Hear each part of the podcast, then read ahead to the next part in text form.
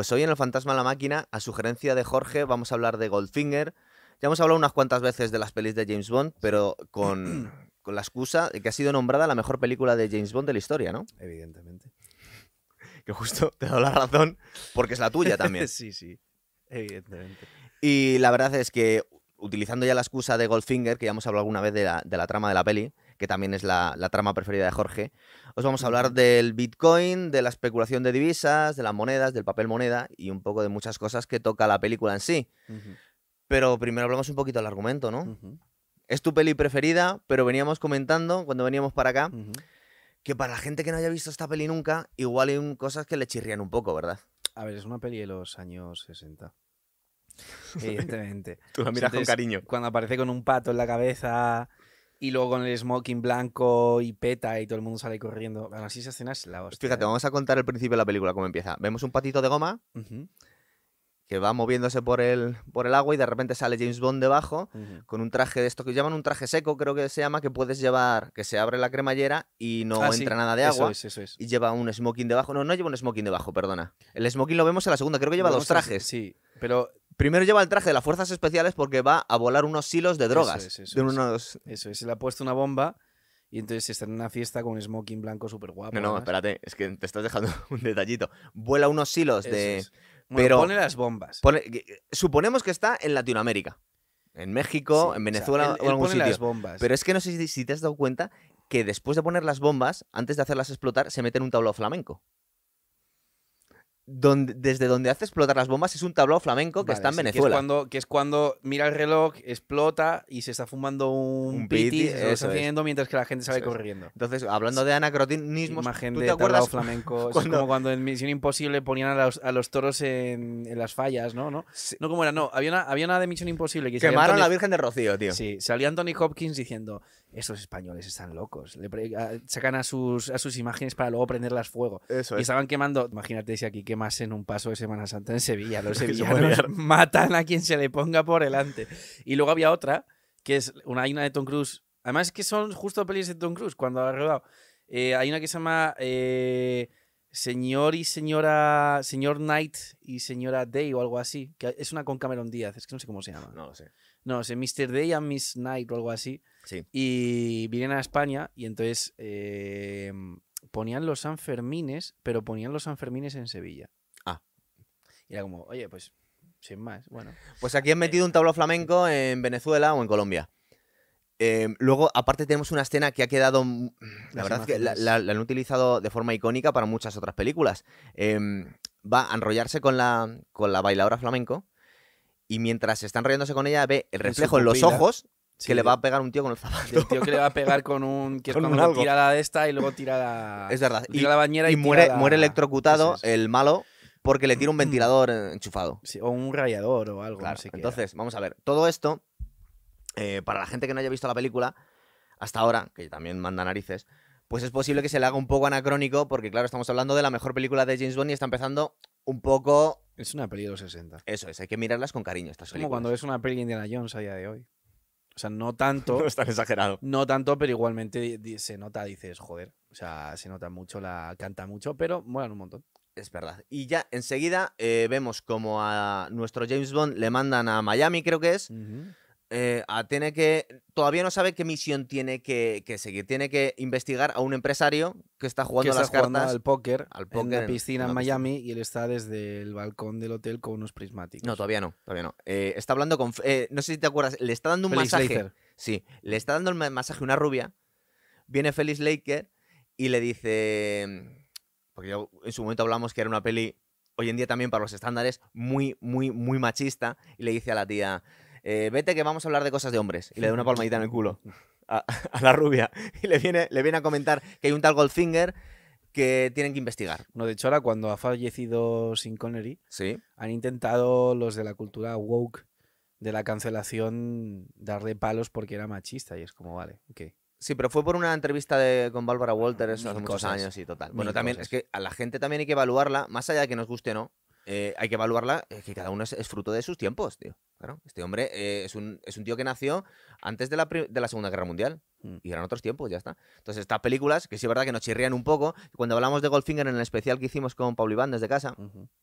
¿Te acuerdas que os comentaba yo que a mí se me hacía un poco extraño el ver cómo iba, eh, iba conociendo chicas increíbles y las iban matando y que se la traía floja directamente? Mm. O sea, que morían cada 10 minutos las, las tías. Bueno, eso es habitual en las pelis de James Bond, de Sí, todas claro. formas, ¿sabes? Em, no, lo que está guay de Goldfinger es, es el plan, y que es el, es el plan del malo, y que es el motivo por el que mm, yo la considero como la mejor peli de James Bond, porque, a ver, o sea, las pelis de James Bond siempre están basadas en que hay un villano que es ajeno al gobierno, ¿vale? Y que es tan tan millonario que puede financiar maldades. Que eso curiosamente hoy en día con todo el tema de George Soros, Bill Gates, todo esto está bastante de moda, curiosamente, ¿no? Son para mucha gente pues como protovillanos de James Bond. Entonces, eh, ¿qué es lo que pasa? Algunos planes de algunas películas son pues mm, absolutamente absurdos, ¿vale? Eh, Moonraker, por ejemplo, es absurdo, o sea, es un tío que vale espada, bueno, en fin, no tiene sentido.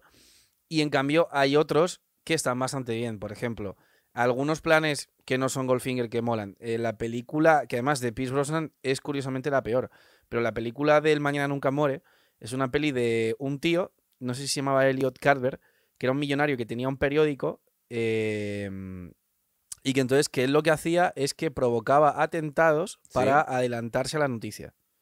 Para de alguna forma dar la exclusiva de ha pasado esto. Entonces, ¿qué pasa? Que el tío ya estaba provocando cosas que hacían entrar en conflicto a China con Reino Unido. Entonces mandan a James Bond a ver qué coño pasa, ¿sabes? Y esa, esa, por ejemplo, ese es uno de los planes de James Bond que dices, está bastante guay. Claro, porque si- ¿Vale? si, comentamos, por ejemplo, los planes diabólicos de los malos de las primeras películas, Goldfinger creo que es la tercera película. Primero tenemos El Doctor No Sí. y Desde Rusia con Amor.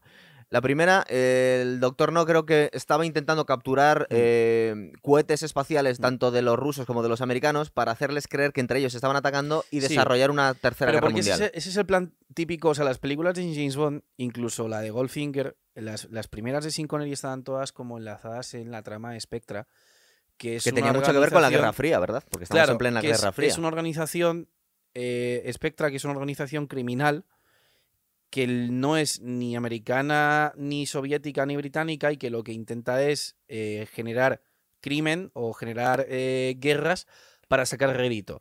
Eh, yo el mejor ejemplo que he visto de esto es, eh, que es otra peli que está bastante guapa, de las pelis de Robert Downey Jr. de Sherlock Holmes, Sí. en la segunda, el malo es Moriarty. Y está en la etapa de entreguerras, antes de la Primera Guerra Mundial.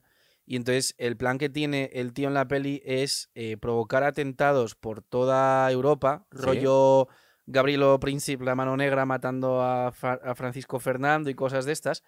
Porque él lo que quiere es provocar la Primera Guerra Mundial debido a que él, como es multimillonario, tiene inversiones hechas en armas, medicamentos. Y entonces, claro, ¿qué pasa? Que si provoca la guerra, le va vendiendo armas a. Como un poco como hizo. eh, En plan, de forma no intencionada y de forma totalmente casual, España, como no entró en la Primera Guerra Mundial, vendió muchísimo. O sea, Sí, pero, vendía, ma- pero, eh, vendía estoy material. intentando, ¿sabes? porque creo que en alguna película eh, los malos de Spectre nos cuentan un poco sus motivos últimos y nos vienen a contar que creo que quieren eh, enfrentar eh, oeste con eh, occidente con oriente para quedar ellos como superpotencia emergente después de que se hayan aniquilado entre la Unión Soviética y Estados Unidos. Sí, o sea, son. Es un poco el plan maligno que tienen siempre. Sí. ¿verdad? Sí, básicamente. O sea, es provocar una guerra fría y. Una, una guerra nuclear. Una guerra, nuclear y, y beneficiarse de ello. Pero como digo, es un plan que, bueno, vale, ok, es como un super plan, pero es como que es como Es un poco infantil también, ¿sabes? ¿verdad? Sí, Entonces, cambio- cuando llegamos al plan de, de Goldfinger. Auric Goldfinger, sí. Este es el que es el curiosamente bueno. este actor no hablaba inglés, le tuvieron que doblar. era alemán. Y de hecho, no sé si de hecho incluso tenía conexiones con los, Con los nazis. Algo así, sí. Sí, porque es de los 60. Sí, nos lo presentan, aunque hemos visto la, hemos visto la primera escena en la que está haciendo una cosa un poco un poco, la verdad es que muy poquita cosa para ser un, un- un villano que quiere dominar el mundo, que es intentando timar al, al de enfrente porque tiene una chica en el, en el balcón de una habitación eh, con unos prismáticos, Sí, sí, sí. soplándole las cartas que tiene. Sí, sí, sí, sí. Que es curioso porque se cuela eh, James Bond por detrás, se liga a la chica y le hace mm, Perder. Le, le- le hace perder eso, exactamente. Que luego vemos la ti- mítica escena en la que le dan un golpe en la cabeza cuando estaba liado con ella y cuando se despierta está bañada en oro. bañada de oro, que es una escena súper importante. Que luego le hicieron un homenaje en esta peli de En James Quantum de of Solace. Daniel Craig. Eso es. Sí, con petróleo. Entonces, esto es la primera presentación que nos hacen de Goldfinger, pero en realidad la segunda, una vez que ya le ha informado un poco de, de los planes que tiene Goldfinger, que parece ser que es un magnate que está especulando con oro. Sí, o sea, él lo que hacía, Goldfinger lo que hacía es que em, él eh, traficaba con oro eh, haciendo que... Estaba él- acumulando oro al principio, él no estaba- sabemos para él qué. estaba acumulando y traficando con oro. Entonces, la forma que tenía de traer el oro de los sitios donde lo quería coger A Suiza. a Su- a- a Suiza era eh, porque él lo que hacía es que el oro lo, lo convirtiesen en el chasis de coches De Rolls Royce. y lo pintaban de negro. Sí. Entonces, ¿qué pasa? Que mm, eran Rolls Royce de oro, llegaban a, a Suiza y luego desmantelaban el coche, cogían el chasis y lo fundían. Y así podía traficar con, con oro. Entonces, él, su obsesión es eh, traficar con oro. ¿Por qué es bueno el plan de Goldfinger? Porque es un plan que económicamente tiene sentido. Pero todavía no hemos contado de qué va. O sea, Vale. ahora mismo sabemos que este hombre está acumulando vale, oro. Y luego ya, eh, bueno, la película suponemos que la habéis visto, no la vamos a destripar del todo, Claro, que, que tiene como tiene 60, sentido. 70 años la Sí. película.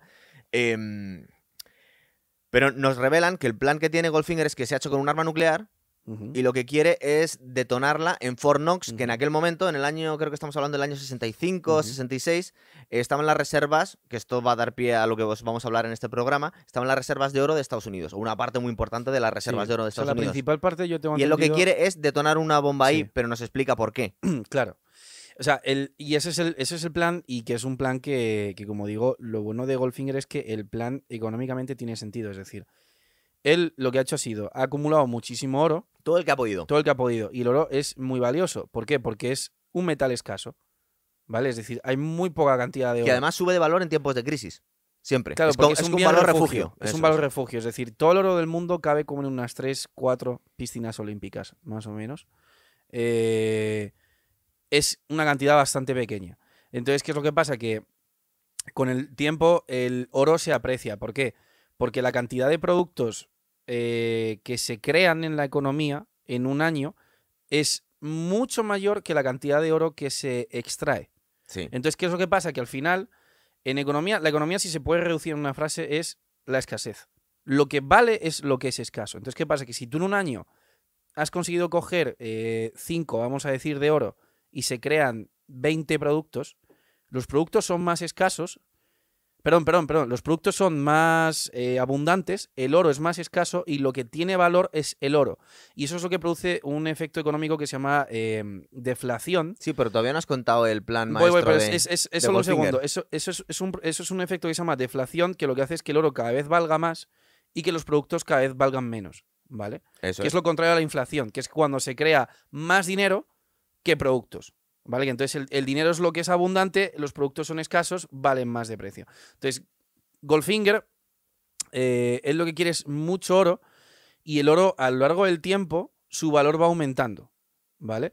Entonces, eh, ¿qué es lo que pasa? Que como él sabe que es escaso, él se hace con un arma nuclear para detonarla dentro de Fort Knox, de tal forma que el oro de Fort Knox quede irradiado e inutilizado, por tanto, durante miles de años, y que, por tanto, si ya era escaso, el oro que había sea más escaso todavía aún. ¿Y quién, quién tendría el oro que restaría, que quedaría, que sería más escaso aún? Pues la mayoría Goldfinger. Con lo cual, lo que consigue es que el oro, de- o sea, el precio de su oro se multiplica a lo bestia. Lo que pasa es que aquí hay un, aquí hay un giro argu- argumental. En esta película, mm, de alguna forma, le echa en cara a James Bond y dice, al final no eres más que un burdo ladrón, lo que quieres es hacerte de oro. Mm. Eh, aunque hagas... eh, no, es, no, es, no es el típico villano que hemos tenido hasta ahora que quería controlar el mundo, es un ladrón dominarlo. muy inteligente. Claro, ¿qué es lo que pasa? Que creo que en las siguientes películas, no sé si O sea, una o dos más o- inteligente o, tres a películas, Bond, claro, dos o tres películas después, lo que vienen a comentarle es que mm, eh, quieren vengar la muerte de otros miembros de Spectra y hablan de Goldfinger, es decir, que le incluyen en Spectra. Ah, Cuando vemos la película, al principio vemos que es un tío que va por su cuenta, que quiere hacerse de oro, pero luego nos comentan más allá en, en otras películas después que lo que querían era hacerse de oro, pero para financiar a Spectra. Es decir, nos dan un poco la vuelta a la película. El hecho es que, bueno, eso. em, el hecho es que eso ya es como, pues un poco aparte de meterlo todo en la misma trama, ¿no? Sí. Pero el plan en sí es económicamente viable, eh, de hecho es económicamente brillante, porque es como si tú acumulas una gran cantidad de oro y pones una bomba al resto que queda y lo inutilizas porque es una bomba radiactiva y de tal forma que el metal no se puede usar, el oro que has acumulado tú de, la no- de un segundo a otro pasa a valer muchísimo más, multiplica su valor. Oye, estoy pensando. Porque es más escaso aún, ¿sabes? ¿Es posible que algo tenga que ver cuando estamos viendo el homenaje que le hacen en, en Quantum of Solace a esta película? Cuando cubren a la chica Claro. en petróleo, Petróleo. en vez de en oro, como en la original. Sí, También es cierto que en esa película está intentando especular con agua en vez de con oro. sí pero Sí, la verdad es una trama bastante chorra, el malo es. un- O sea, esa película no hay por dónde cogerla. ¿verdad? Yo creo que es la peor realmente de Daniel Craig, ¿verdad? Sí, no, con mucha diferencia. Porque el resto bien. Con- Te sí, puede gustar una más que otra. Y aún así, Daniel Craig ahí, no es culpa de Daniel Craig, ¿eh? O sea, él actúa bien. Ahí Sí, es sí. culpa de que el guion es una mierda. Eso O es, vamos, eso o sea, el guion es malísimo. Pero eh, él lo hace bien. De hecho, o sea, la fotografía de la peli es buena, la dirección es buena, porque, joder, o sea, la película está guay hecha. O sea, de hecho, la fotografía mola. La escena en la que, por ejemplo, está volviendo eh, en- de Perú, creo que es, que está volviendo en un avión, que está como en el bar del avión y Sí. ponen como unas luces de estas de LED así en plan moradas, con un tono... O sea, es que está muy guay Sí, la... sí, el, pro- el problema es la historia el problema que no es el tiene, guion, no el problema es que guion, no, el guion no es bueno y el, y el, y el villano, pues, eh, no. Igual que Daniel Craig actúa bien, pues el tío que es villano, pues mm, yo no me lo creo como un villano. Es un enano que tiene una tapadera, se supone que tiene una empresa ecologista y en realidad lo que y quiere tiene un es guardaespaldas que es calvo y tiene una peluca. Sí. Que es como, Sí, es vale, verdad. ok, pues. Y, mm, y además es, es difícil captar a la gente, al público de las películas de James Bond cuando la trama te está diciendo que cuidado que a los pobres bolivianos les van a subir el precio del agua. claro. Que, que nadie nos alegramos de que Es- les suban el precio del agua, ver, pero dices, bueno, Las pelis de James Bond al final eh, siempre van acorde a los tiempos que viven. sí. ¿vale? En los 90 la música era trip hop porque estaba de moda. eh, en, los, en los 70 con Roger Moore eran pantalones de campana. Y entonces, ¿qué pasa? Que yo creo que lo que intentaron hacer fue, pues mm, vieron toda la- todo el tema woke que hay ahora de política de tal, dijeron, va, pues vamos a hablar de, de cambio climático y a lo mejor un montón de gente ve la peli de James Bond. No. No. Vamos, vamos no, a meternos pasa un poco... como, como en Star Wars. Entonces, Antes de mm, acabar hablando del Bitcoin, vamos a hablar un poquito Sí. de cuando estamos, cuando nos estabas comentando la escasez o, o la abundancia de ciertos materiales sí. y de la relación del papel moneda, porque eh, antiguamente se suponía que el papel moneda tenía un precio garantizado por el Estado, que o sea, estaba- había una correlación de valor con el oro, ¿verdad? El que tenía era las como reservas. un vale. Eso es, por el oro que tenía Claro. el país en el banco. De hecho, los primeros dólares, antes de que antes de que la Reserva Federal quitase el oro como moneda, los primeros dólares eran un dólar de oro, tal, dos dólares. ¿Por qué? Porque los billetes eran, eran literalmente vales. Es decir, tú ibas al banco, eh, dejabas tus tres monedas de oro y tú tienes un billete de vale por tres monedas. que de pesaba oro. menos. Exactamente, para no, exactamente, para no tener que estar llevando a cuestas. Una bolsa con el oro, Exactamente. Que podíamos llevar en la Edad Media. Estábamos comentando que pasa, ocurren dos cosas con el oro. Eh, una, que sube de valor en tiempos de crisis, en tiempos de guerra, porque es el refugio donde la gente se puede meter, porque muchas otras cosas de la economía eh, están sujetas a, la- a lo que pueda pasar. durante el resto y- del tiempo también, ¿eh? Porque eh, Sí, como pero- siempre es muy escaso, se, normalmente se va apreciando. es decir, es ver- se aprecia Tiene más. fluctuaciones, evidentemente, pero se aprecia. Eso es.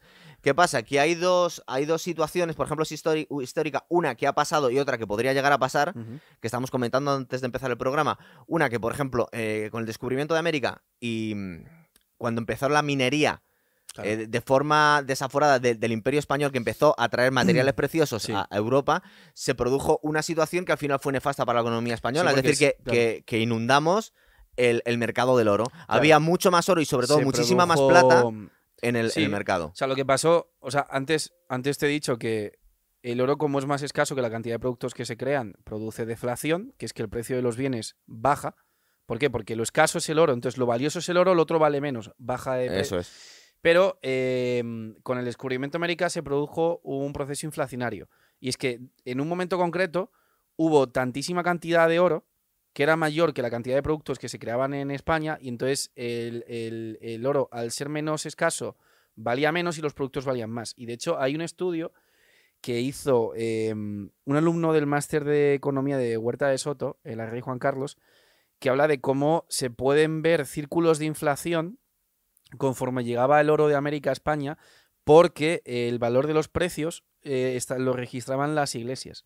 Entonces, si tú te vas a los archivos parroquiales y empiezas a ver todos los registros que tienen, que en España pues, son del- de hace a lo mejor mm, mil, dos mil años, puedes ver cómo se producen eh, círculos de, de inflación. Y de hecho, el oro salía súper rápido de España. Hubo una, precisamente por eso. hubo una pequeña crisis inflacionaria también en el Imperio Romano, cuando empe- empezaron a explotar unas minas que había en el norte de León también. Claro, las médulas. Eso es, lo que pasa que al final las dejaron, de hecho no queda nada de oro en, en España porque se lo llevaron todos los Que se- romanos. Que se, sepa, si sigue Que se sepa, bueno, igual, encuentran algo. Y lo mismo pasó, aunque esta creo que era una eh, mina de plata, pero era gigantesca, que era una que se llama Potosí, Mm. que no sé dónde ahora mismo eh, el país en el que está, pero era una montaña que Pues, literalmente por seguramente dentro... es en América Latina porque no, no, claro, claro, no. Argentina... creo, el- creo que es Bolivia o Perú. El, el nombre de Argentina es de Argentus, que eso es plata. Nacho, búscanos, eh, búscanos dónde está Potosí, en qué países.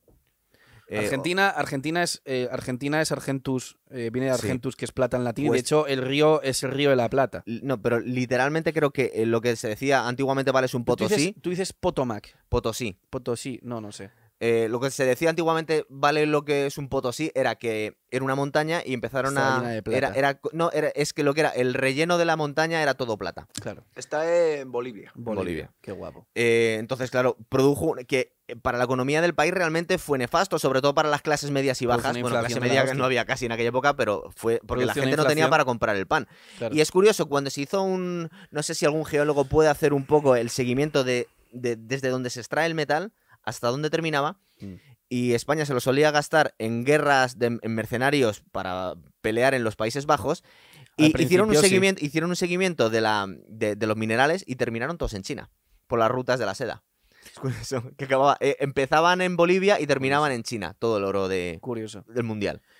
El Banco de España mm, tenía una de las reservas de oro más grandes del También quería hablar yo de eso. El- eh, estamos hablando ahora del, del llamado oro de Moscú, ¿verdad? Sí, Me querías hablar. Exactamente, Dale. hasta que en la guerra civil, eh, pues miembros de- del PSOE, E, gente De una de las facciones del PSOE. Sí, porque ni siquiera era el gobierno, ¿eh? No, no, no. Eh, fueron y lo asaltaron. Y de hecho, curiosamente ahora con todo el tema de la Casa de Papel, ¿vale? Porque la Casa de Papel asaltan el Banco de España, pero el Banco de España en la Casa de Papel lo ponen como si fuera el CSIC, Sí. ¿vale? Pues han hecho una película, que está ya el tráiler, y no está estrenada aún, que se llama The Vault, la bóveda, que es de unos americanos que vienen a robar el Banco de España, eh, el oro del Banco de España, porque ellos lo que en el Pero ¿de qué año estamos hablando? ahora. Ahora mismo.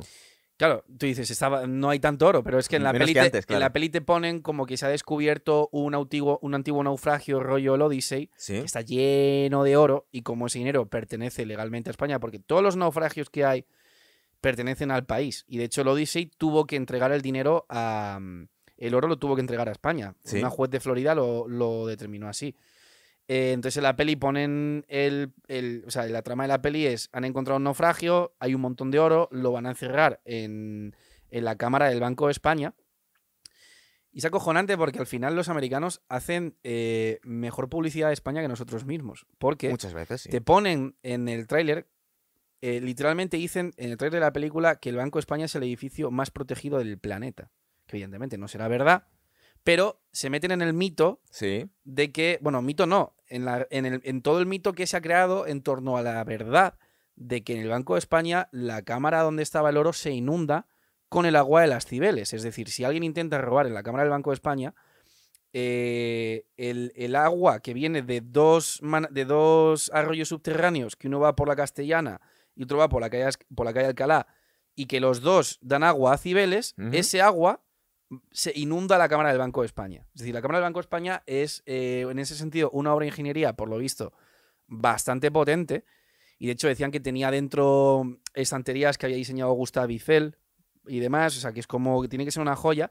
Y en la película te ponen como que el Banco de España es inexpugnable y además mencionan que enfrente está el cuartel general del ¿es ejército, a pocos metros está la Armada Y el ayuntamiento. y el, y el Congreso. Con lo cual es como que es... eh, entonces lo digo porque... Lo que pasa es que no, no, hemos, no lo hemos explicado en profundidad lo que, a, lo que, a lo nos estamos refiriendo con, lo- con el oro de Moscú. En un momento determinado, la República Española necesitaba comprarle más, más armas a, a la Unión Soviética y claro, no se las estaban regalando. Por muchos favores, entre comillas, que le hicieron, nos estaban desfalcando a todo el país. Y mm, unas- una facción del, del PSOE eh, no solo entregó prácticamente todas las reservas de la- del Banco de España 90 y tantos por ciento. para comprar armas que luego no llegaron ni la mitad, sino que fueron, eh, eh, cogieron muchas monedas de distintas épocas que tenían un valor incalculable y las fundieron para mandarlas como lingotes de oro. Es decir, no solo utilizaron la- los lingotes Sí, no, que tenían ahí, de los reyes católicos. monedas sí. de los romanos. asaltaron todas las cajas fuertes de todos los bancos privados, en fin. Bien, pero yo, yo, para seguir un poco del hilo de lo que queríamos hablar hoy, yo te iba a comentar, nos estabas, em, el- desde un punto de vista teórico, hemos dicho que en la antigüedad se intentaba garantizar el valor del papel moneda con una equivalencia al oro, pero eso ya no es así hoy en día. Es decir, Claro. hoy ya no hay un oro que garantice el valor de todas las monedas. Sí, es decir, a ver, antes la moneda oficialmente era el oro, Eso es. ¿vale? Era la forma que tenía el Estado de garantizar el valor del papel moneda. Y ahora ya no, se utiliza. o sea, olví- olvídate del papel moneda, simplemente antes la moneda era el oro, Sí, ¿vale? bueno, Lo me que estás pasa es hablando de la que tú no puedes llevar mm, todas tus monedas encima. Entonces, ¿qué pasa? Que emitían cheques o emitían... No, cheques no, porque eso es, eso es erróneo. Emitían vales que eh, estaban representando la cantidad de oro que estaba guardada en el banco. Sí. Entonces, un dólar antes, pues estaba respaldado por un dólar de oro. De oro ¿Vale? Eh, ¿Cuál es el problema que han tenido siempre los estados con esto? Que no podían controlar la cantidad de oro que había. Y por eso siempre estaban intentando crear oro mediante la alquimia, que eso es la llamada Sí. piedra filosofal. ¿Por qué? Porque si tú puedes crear oro, puedes financiar guerras. Si tú, en cambio, no puedes crear or- oro de la nada y, te, y, y dependes del oro que hay en la economía, te es mucho más difícil crear guerras y demás. Tiene menos dinero. Exactamente, básicamente. Y no es que tengan menos dinero, sino que además que el dinero es mucho más valioso. ¿Sabes? Si Eso se es. produce deflación, que es buena para la gente, porque el precio de los productos baja, pero es mala para el gobernante si quiere eh, crear guerras que le hagan al más rico. Entonces, ¿qué es lo que acabó pasando? Que al final esos papeles, eh, primero empezaron a imprimir más de la cuenta. Es decir, si a lo mejor había tres de oro en el banco y había tres billetes, eh, el banquero hacía cuatro. Sí. ¿Vale? Y luego ya directamente, en los años 20 lo que pasó fue que directamente el gobierno de Estados Unidos expropió literalmente todo el oro a los americanos con la excusa o el engaño de que ya no iba a ser moneda. Yo no sé cómo la gente estuvo tan tonta de no coger las armas y liarse a tiros con todo el ¿No mundo. les darían un equivalente en papel? Bueno, yo te cojo el oro, Sí, pero te doy pero esto. es- fue un engaño, o sea, es, yo creo que es, yo creo que se puede considerar quizás Uno de los grandes timos de la historia. o la mayor. O la mayor estafa de la historia. O sea, te cogen. La Reserva Federal coge todo el oro de toda la gente, se lo queda y les dan el equivalente en papel sin estar respaldado por nada. De tal forma que ya pueden imprimir todo el papel que quieran. De tal forma que ya, como imprimen mucho más papel que la cantidad de productos que se crean en la economía, pasa lo contrario con el oro. Y es que eh, la cantidad de productos pasa a ser más escasa porque el papel es mucho más abundante y entonces ya no hay deflación, hay inflación, que es que el precio de los productos sube. Con lo cual, le, le roban a la gente el oro y luego le roban de forma invisible porque la gente no es consciente a grandes rasgos de que la inflación es un impuesto. Se están quitando dinero, se está devaluando. Y los que más lo sufren son la gente que menos tiene, Evidentemente. lógicamente. Evidentemente. Em, ¿Y cómo vamos a, vamos a intentar hilar esto con lo que una de las cosas que queríamos hablar hoy en el programa, que es el Bitcoin? Sí. El Bitcoin tiene dos características principales, que es una moneda digital, no existe físicamente, Sí. y otra que está descentralizada, es decir, Sí. no pertenece a ningún banco, no, no lo lleva, eh, no garantiza su valor el Banco Central Europeo ni la Reserva Federal de. Estados Unidos, ¿verdad? Sí, a ver, o sea, vamos a ver. Las, las criptomonedas eh, son principalmente una idea, primero teórica y que luego se ha llevado a la práctica, de gente que es libertaria. Es decir, de gente que quiere reducir el, pe- el- el tamaño del Estado o directamente eliminarlo, a ser posible, y eh, que lo que querían era escaparse del yugo de la moneda fiat, que es el papel dinero. ¿Por qué? Porque como la moneda fiat ya no está respaldada por nada, tú puedes imprimir, imprimir, imprimir, imprimir. A en, eso Ve- íbamos. en Venezuela, por ejemplo, a- a- hace, lo leía antes ayer, para evitar que la gente tenga que llevar dos kilos de billetes para comprar un pollo, han hecho un billete que es de un trillón de bolívares y al cambio son 45 céntimos en España. Sí, pero no mezcles, porque eso también lo vamos a hablar Vale. después, pero, Pero son me cosas refiero, distintas. entonces, para vamos a hablar de Bitcoin primero. Para escaparse de ese yugo, intentan crear una moneda digital que ya eh, no dependa del Estado y cuya creación eh, no sea como imprimir papel moneda a lo bestia, ¿vale? Entonces, eh, ¿qué cosas tiene el Bitcoin? Para empezar, eh, producir Bitcoins es bastante complicado porque requiere una cantidad de energía muy, muy bestia. De hecho, eh, Bill Gates ahora, por ejemplo, le está dando palos al, al Bitcoin porque dice que es que contamina, porque genera una necesita una cantidad de energía eléctrica para, fa- para fabricar Bitcoin muy alta. Porque los, los, eh, lo que estamos diciendo es que se supone que a través de unas, unos los blockchain los, hay grupos de computadoras de la mayoría de, los usuarios que están comprobando eh, que, que ese dinero existe, Eso que, es. ese di- que tú tienes el dinero que dices que tienes y que le has hecho una transferencia a esta otra persona. Es decir, para que os hagáis una idea, os si os acordáis del antiguo Emule, que era un, un sistema de intercambio de archivos entre, entre usuarios privados. Es decir, para saltarse un poco las, lo- los derechos de las, de las productoras de discos o las productoras de las películas, Para hacer piratería. era para hacer piratería, eh, se llegó un poco al, al- al- al embuste en el que yo tenía una copia de una película y se la mandaba a Jorge. Muchas veces no sabías, porque toda la gente que estábamos intercambiando archivos en Emule, en teoría éramos conocidos o amigos. ¿Qué pasa? Que obviamente lo estamos haciendo todas las personas del planeta Tierra. Pero ese era un poco la, el, Sí. eh, el concepto que se utilizaba para que hubo muchos problemas. De hecho, originalmente fue la, el, el famoso Napster y las guerras que tuvo, que inició Metallica en la industria musical, porque se dieron cuenta que estaban intercambiando archivos la gente sin, sin comprar los discos. Claro. Luego, Emule, mm, pasamos ya no solo de todos los di- discos, sino también de películas, de videojuegos. Es decir, se entró en lo que es la piratería digital. Aquí yo veo cierta, ciertas similitudes, porque nos estamos saltando, como os comentaba Jorge, es algo desde un punto de vista muy idealista, que Es estaba creando el usuario. Estado. Te, te- te llegas, te saltas el Estado, te saltan los bancos centrales, y hay un sistema de ordenadores que están eh, comprobando que ese dinero existe y que tiene el valor que tiene y, y- y- y las digo- transacciones. y como digo, el tema, el tema es que, y precisamente está hecho así a posta, el hecho de que sea tan, tan difícil eh, producir bitcoins o criptomonedas, Pero porque hay más. Porque es lo más importante, que sea seguro. Claro, pero el hecho de que sea tan difícil de producir es lo que hace que sea escaso y es lo que hace que tenga valor. ¿Vale? Y Porque está si subiendo de valor ahora. Claro, porque si tú mañana, tú imagínate que mañana alguien con un ordenador puede crear en dos minutos miles de millones de bitcoins. Dejaría de tener Claro. valor. ¿Por qué? Porque sería más abundante, ya no sería escaso. Entonces, ¿qué pasa? Que un bitcoin, como tarda muchísimo en hacerse, requiere una cantidad de energía muy, muy alta, hay pocos, y eso hace que sea escaso. Y como es más escaso que la cantidad de productos que hay en la economía, pasa el mismo efecto que con el Vale, oro. pero mira, yo te vengo con dos preguntas apuntadas. Una, ¿es seguro? Esto, es decir, hasta ahora mismo no ha habido ningún hacker que haya podido crear dinero donde no lo había. O, o- o falsificar transacciones. A ¿no? ver, es seguro. Depende de hasta dónde te quieras poner o depende de hasta dónde quieras eh, estirar el chicle de las suposiciones. Es decir, si mañana, por ejemplo, el Estado eh, intenta legislar el Bitcoin e intenta hacerse con, de alguna forma, con Bitcoin, no va a poder. Con lo cual, en ese sentido, es seguro. ¿Por qué? Porque el Bitcoin se está fabricando en ordenadores de todo el mundo. Pero que un usuario pueda decir que tiene dinero que no existe o que pueda inventarse transacciones comerciales con bitcoins. Es decir, eh, Hombre, el Estado no le hace ni puta gracia. no, no, digo no digo, no digo al Estado, digo el mismo sistema, la criptomoneda se supone que está bien encriptada y Sí, que no, no, seguro vale, el vale. O sea, sistema. tú te refieres a, al- al- a la, al- A la al sistema de seguridad. Sí, sí, sí. sí, Eso sí, es. sí. O sea, el sistema de seguridad del Bitcoin está hecho por fricazos. Eh, en ese sentido, lo del tema de, la- de las cadenas y demás, eso es seguro.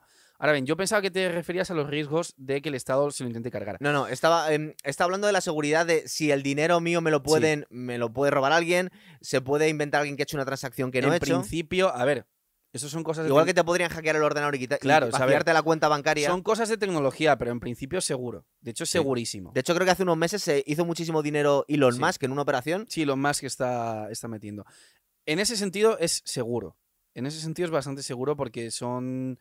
O sea, eh, además nadie tiene... O sea, no hay ninguna de las personas que, esté teniendo bitcoins que tenga incentivos a dejar que... a, provocar que deje de ser seguro. Porque entonces, si dejar ser seguro, mm, van a crear más de la nada, se va a devaluar o va a haber problemas que la gente que, que está invirtiendo ahí no quiere que haya. Entonces, en ese sentido, es bastante seguro. Em, si, por ejemplo, el Estado intentase, em, vamos a decir, Crea- acapararlo, o, o lo que Vale. intentó Nicolás Maduro, que fue crear una criptomoneda aparte. Que nadie quería, claro. Sí, bueno, también creo que ha creado una medicina que cura el coronavirus. Sí. Eh, Un jarabe. fin, en fin. Sí, Entonces, si el Estado intentase acaparar eh, legislando sobre el Bitcoin, sería bastante absurdo por su parte, porque no es algo que esté solamente en España. Es decir, si mañana el Estado dice, no, pues nosotros vamos a todo el Bitcoin, es como, no van a conseguir nada. Vamos a intentar meterle una tasa Bueno. a la gente que tenga bitcoins en España, por ejemplo. Podrían intentarlo. Podrían- Eso, por ejemplo, pero claro, ya no es una tasa al Bitcoin, sino a los euros, que, sino a los euros que tiene esa gente. Bueno, igual que la tasa Google, que al final lo que han hecho es subirle el O precio sea, al los final, productos a la sí, gente. eso sí lo podrían hacer, es decir, por putear podrían decir, vale, pues vamos... No es que estemos dando ideas aquí, ni muchísimo No, pero vamos, o sea, al final, o sea, lo que sí que tiene que, que quedar claro es que a los políticos y al Estado la existencia del Bitcoin no les gusta nada. Si de repente, pues cuatro frikis libertarios empiezan a crear una moneda que se les va del control, que se les va de las manos, no les hace nin- ninguna gracia. Entonces, si lo intentase un Estado por su cuenta, Sí. controlar, sería bastante absurdo por parte de ese Estado porque no lo conseguirían, no lo conseguirían. Cosas heavies que ya podrían pasar, que pueden hacer que de repente el Bitcoin no valga, pero que claro, es que si pasaran sería mucho más grave en otros ámbitos también. Pues, por ejemplo, si se cae Internet a nivel global porque haya un conflicto bélico o cualquier cosa, el Bitcoin no vale nada. Pero Cre- igual que, por ejemplo, si, se- si hay un conflicto gordo, gordo, gordo, tampoco el oro va a ser la moneda porque van- lo van a ser a lo mejor las semillas, entiéndeme, para volver al trueque. Entonces hay, es un, bueno. hay un depósito de semillas en Noruega, creo que lo tienen ahí en caso de. Sí, pero ese es en caso de, que a lo mejor hay un apocalipsis, pero por si hay que repoblar con la tierra en plan. Pero yo no me refiero a un caso ya tan gordo, Por supuesto. sino en plan, si por ejemplo. No, pero mira, lo que, lo que te iba a comentar Mm. yo, se supone que en el sistema de comprobación de los datos de la criptomoneda, creo que existen unos super servidores Sí, sí, sí.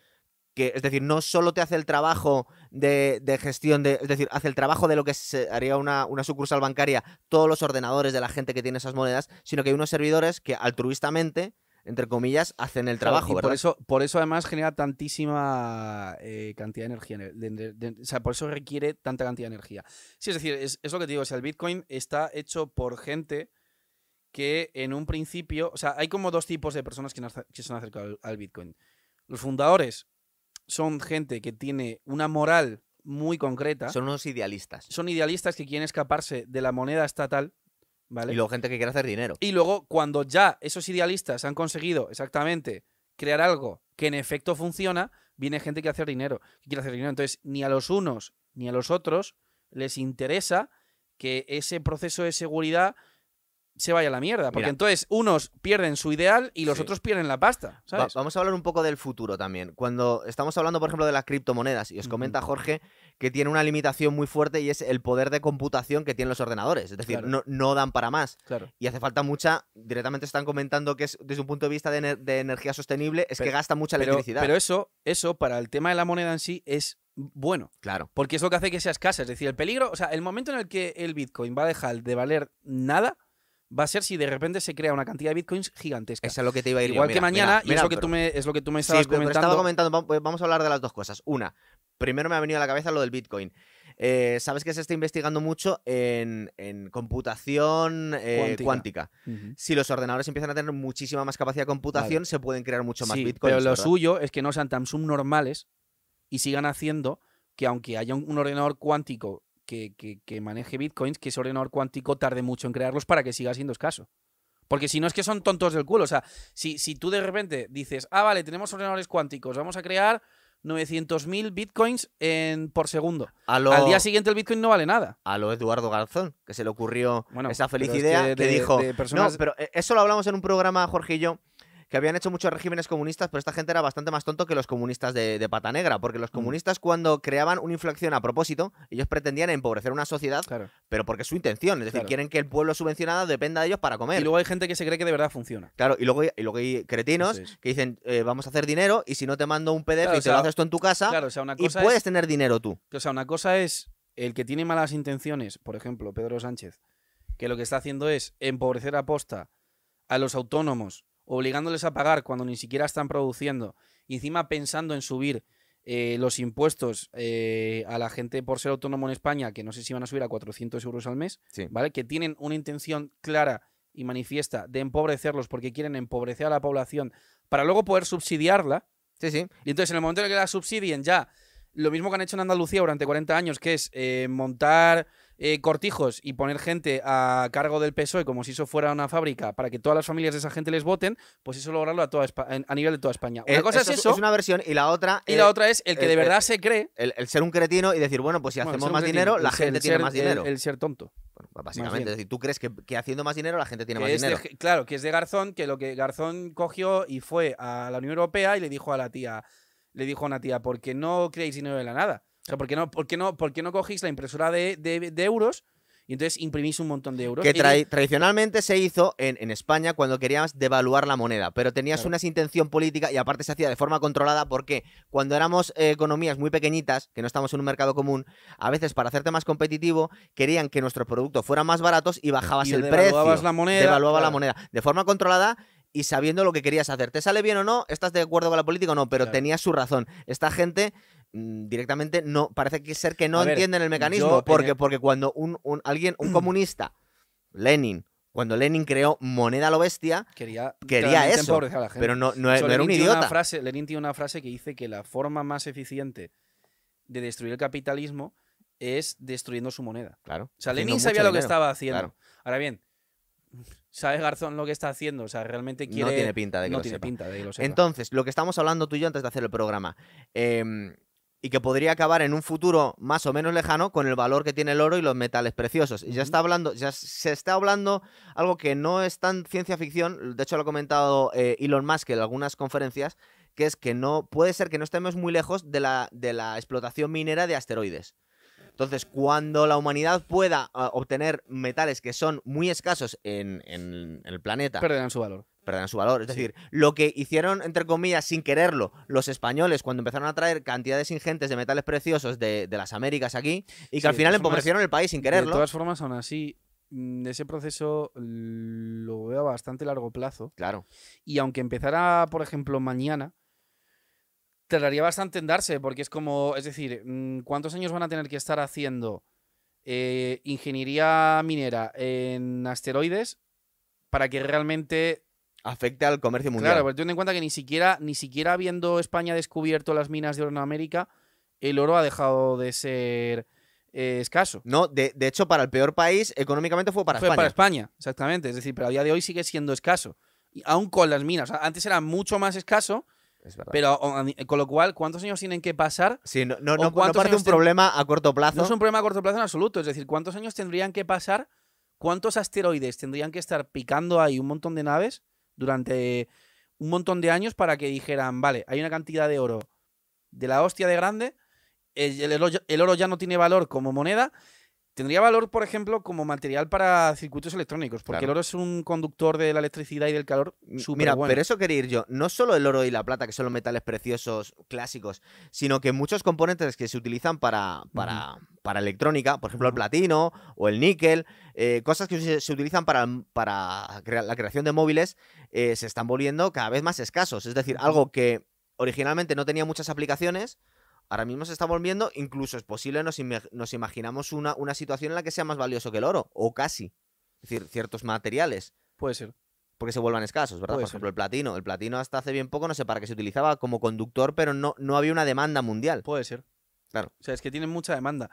Eh, pero sí, vamos, yo lo que digo es eso, es decir, eh, para que el oro deje de ser valor refugio, joder. O Entonces, sea, podría ser, o sea, otra cosa que se podría dar, a lo mejor si mañana de repente los chinos se pueden acabar un túnel, estas cosas que hacen los chinos, ¿sabes? Y de repente encuentran en una obra más tontica estas que hacen, una mina de oro gigantesca. sí, pero creo que por prospecciones geológicas ya se puede saber lo que hay y lo que no hay sin necesidad de no cavar. tiene o sea mucho que sen- no hay. no hay mucho más. De hecho, creo, estaba investigando un poquito antes de hacer el programa quién era el que más reservas de divisas tenía y son los chinos con una diferencia brutal. Es decir, Sí, ya no están almacenando las grandes economías. Hubo una época en los 60, 70 que Alemania subió muchísimo, supongo que porque estaban ya con el, con el EQ y luego queriendo garantizar el valor del euro. Y la, y la, la Reserva Federal en la época pues de los 60, que estamos viendo de- en, la la película de, James Bond. Pero hoy en día casi no tienen divisas. La mayor cantidad de oro que tiene la Reserva Federal no está en Cienfornox, según tengo entendido, sino en el banco que hay en Nueva York. Y de hecho, otra peli que está bastante La guapa. Jungla de Cristal 3. Exactamente. En la jungla de Cristal 3 intentan, intentan robar todo se- el oro. Pero ahí se lo quieren llevar. Ahí es un atraco, sí, claro. es. El plan de Goldfinger es más elaborado. Sí. Pues Goldfinger lo que ha hecho ha sido primero traficar con oro y cuando ya lo tiene, y dice, vale, tengo esta cantidad.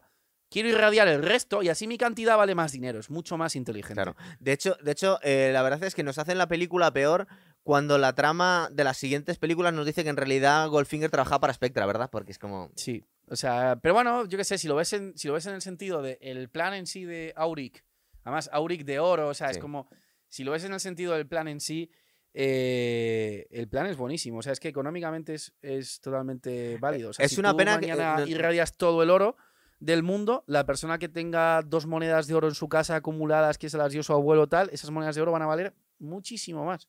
Es una pena que narrativamente se cargue en la película anterior la misma serie, porque yo hubiese preferido que no hubieran tocado a Goldfinger, que lo hubieran puesto como un outsider en la historia de James Bond. ¿Tú te acuerdas de, no sé si la has visto tú, porque te pillo un poco lejos, Los Inmortales? Es una super película la de, peli lo- de de los Sean 80, Connery. sí. sí. Que era una peli que dentro de lo que cabe la premisa molaba, era bastante original. Y en la segunda y la tercera, que intentaron estirarlo donde no debían, los hicieron que eran extraterrestres que venían de otro planeta y jodieron la historia completamente, tío. Pero de todas formas, eso es por Y yo creo que Goldfinger nos lo han jodido un poco Pero eso es- metiéndole, haciéndole miembro de Spectra. Lo han hecho dos veces. Porque, Sí. por ejemplo, en la última película de James Bond, cuando ya aparece Blofeld, el malo, te empieza a poner todos los malos que ha tenido controlando. Y son todos, incluido, por ejemplo, eh, el malo que hace Bardem. Que Sí. es como que es. La, de hecho, es de las mejores pelis de James Bond que hay, la de mm, Skyfall. Mm. Entonces, como no que tiene tampoco tenía ningún sentido. Claro, pero no tiene tanta gracia. Bueno, no tiene ningún sentido. Era una venganza. Sí, claro, pero, pero vamos a ver. una es que- venganza. es entonces, que co- lo- si es una venganza, dices. Vale, no es más- necesario que trabaje para, para una organización supranacional. Es decir, eh, el papel de, de Javier Bardem, que era un, un espía renegado que le había dejado tirado M y quería vengarse, era suficientemente buena la historia. No, no hacía falta Claro. hacerle miembro de Spectra. Tiene, mucho, tiene mucha influencia esa película. ¿Ves? Y es que al final James Bond es. eh, es un producto de los tiempos que vive. ¿sabes? Eso es. Tiene mucha influencia del Joker de Heath Ledger. El, el- el papel de. Es que no sé cómo se llama. Silva, puede ser. Sí. El papel de Silva en Skyfall es una especie de tipo que lo que quiere es crear el caos simplemente por gusto. O sea, él quiere vengarse y él quiere crear el caos simplemente por crearlo. Entonces, eh, pues la- lo que pasa es que la forma de crear lo que tiene es provocando atentados y demás, pero es un poco en plan, es un poco Joker. Es ese perfil. Y tú que eres más friki de James Bond que yo, que ya no lo demostraste en el, en el super programa que hicimos, voy a hacer un enlace aquí, para la tarjeta del programa que hicimos de, con Ujú. Pablo Iván.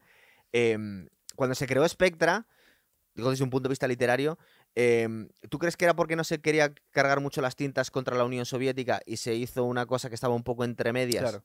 O sea, tú Porque no- era un a momento ver, delicado. A ver, si tú, por ejemplo, eres el gobierno americano y estás medio hostias con los rusos hasta el punto de que en la crisis de los misiles mm, hubo 13 días ahí, de hecho que está la peli de 13 días, sí. en los que casi una guerra nuclear, eh, con Kennedy mm, teniendo que casi cerrar la puerta del despacho Oval porque y querían entrar los, los militares a, a comérselo. Y de hecho, mm, yo sigo manteniendo que a Kennedy yo creo que se lo quitaron de en medio como venganza por parte del ejército americano por no haber actuado bien contra los comunistas. Pero claro, es que había provocado una guerra nuclear, o sea, Kennedy técnicamente en ese sentido pues salvó, Nos, nos debió salvar el culo a todos. nos salvó el culo a todos.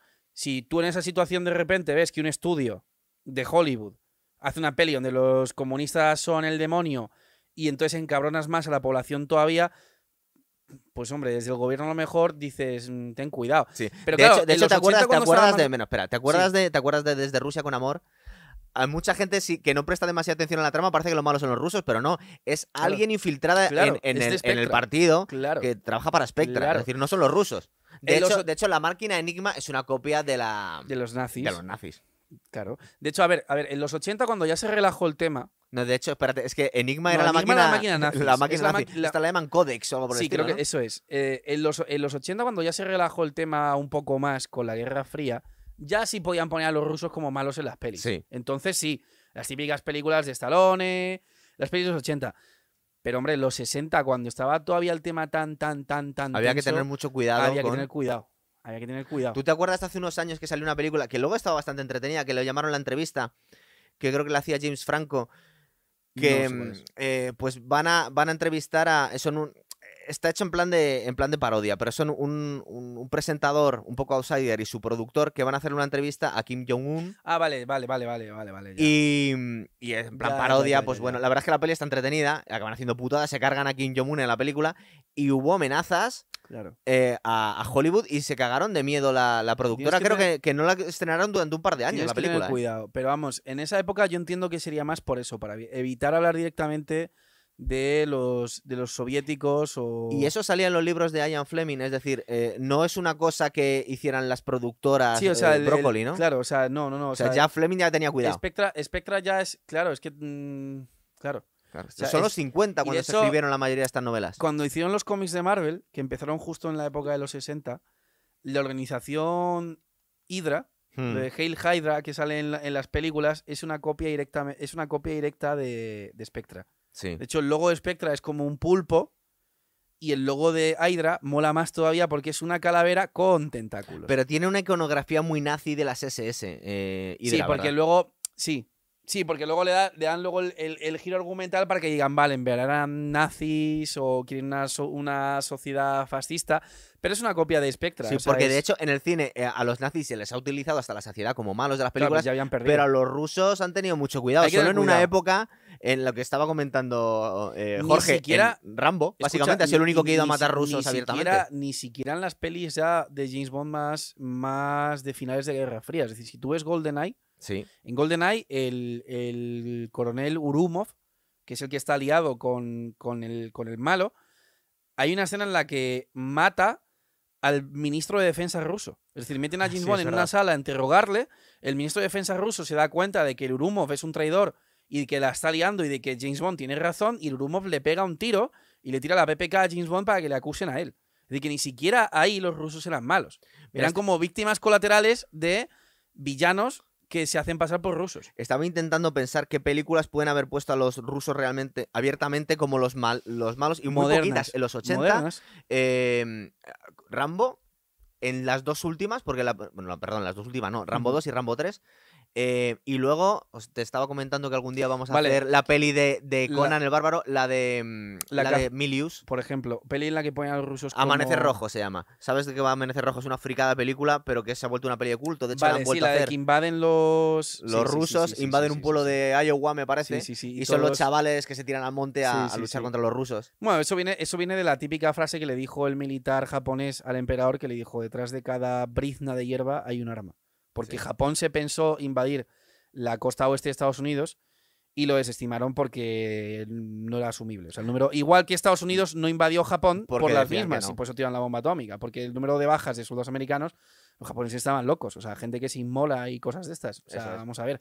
Eh, yo lo único que conozco, pero claro, ya no sé ni siquiera si es de la época de la Guerra Fría, porque yo creo que ya se había acabado. hayan puesto a los soviéticos como malvados. En la caza del Octubre Rojo lo que te van a entender es que el, el- el ruso que es Sin Connery se quiere escapar de la Unión Soviética. No, perdón, los quiere putear llevándose el submarino de la Unión Soviética porque los rusos Han no- creado un submarino tan potente que podría desencadenar una tercera guerra mundial. Pero no por eso, eso le daba igual. Él lo que quería era vengarse de los rusos porque su mujer había muerto de cáncer y entonces el sistema comunista ruso no había sabido salvarla.